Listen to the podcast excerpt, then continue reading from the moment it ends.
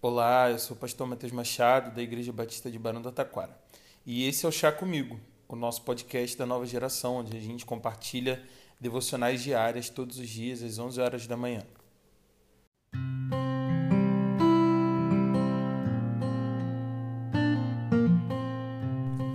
Nesse primeiro dia de reflexão sobre o livro de Provérbios, eu quero meditar com você sobre o significado da palavra Provérbios, que leva o nome ao livro.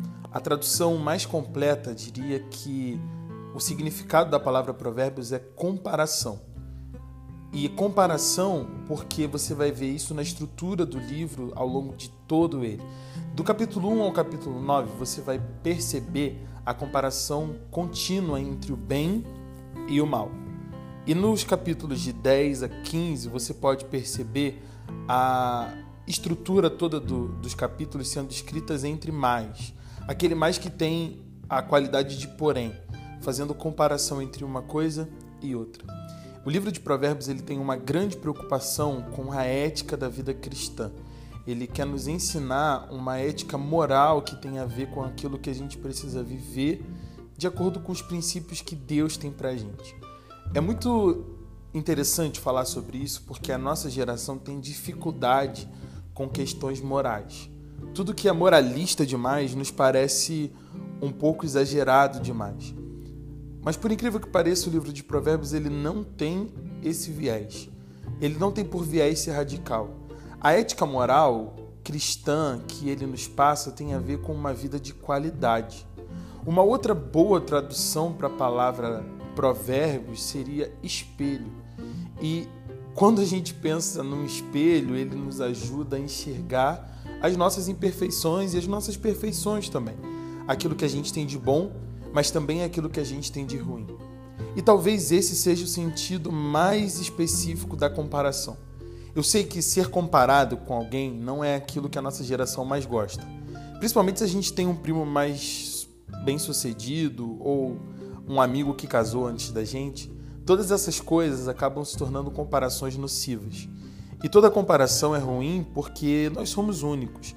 Não podemos viver a nossa vida nos baseando nas histórias dos outros. Assim como quando a gente assiste ou vê alguma coisa na rede social de alguém e começa a comparar o pior das nossas existências com o melhor da existência do outro. Toda comparação é uma forma de se diminuir, é uma forma de contribuir com a sua baixa estima. Mas a comparação bíblica e o espelho que o livro de Provérbios nos oferece ao longo de todo o seu curso é para que a gente se olhe e entenda melhor as pessoas que queremos ser.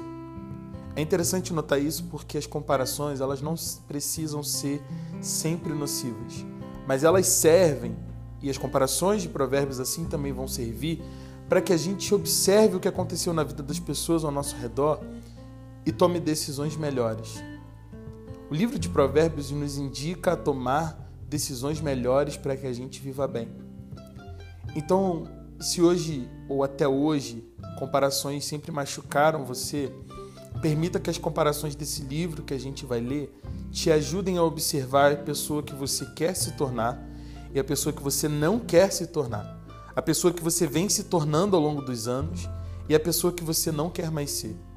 Esses exemplos nos servem para que façamos comparações, para que olhemos no espelho e identifiquemos as pessoas que Jesus quer que nos tornemos na nossa caminhada. É sobre isso a vida cristã, é sobre se encontrar cada dia com Jesus, entender a vontade de Deus, o seu Pai, e a cada dia nos tornarmos seres humanos melhores, não moralistas, mas mais parecidos com Ele e vivendo de forma de qualidade, de forma boa, da forma perfeita e agradável que a vontade de Deus tem para mim e para você. Que as comparações do livro dos Provérbios nos ajudem na nossa caminhada. E que a cada dia, enquanto estivermos meditando sobre isso, as comparações entre o bem e o mal, e os mais que esse livro coloca, nos ajudem a nos achegarmos mais próximos da vontade de Deus para as nossas vidas. Que Deus te abençoe. Espero te ver aqui em breve novamente. Até breve. Tchau, tchau.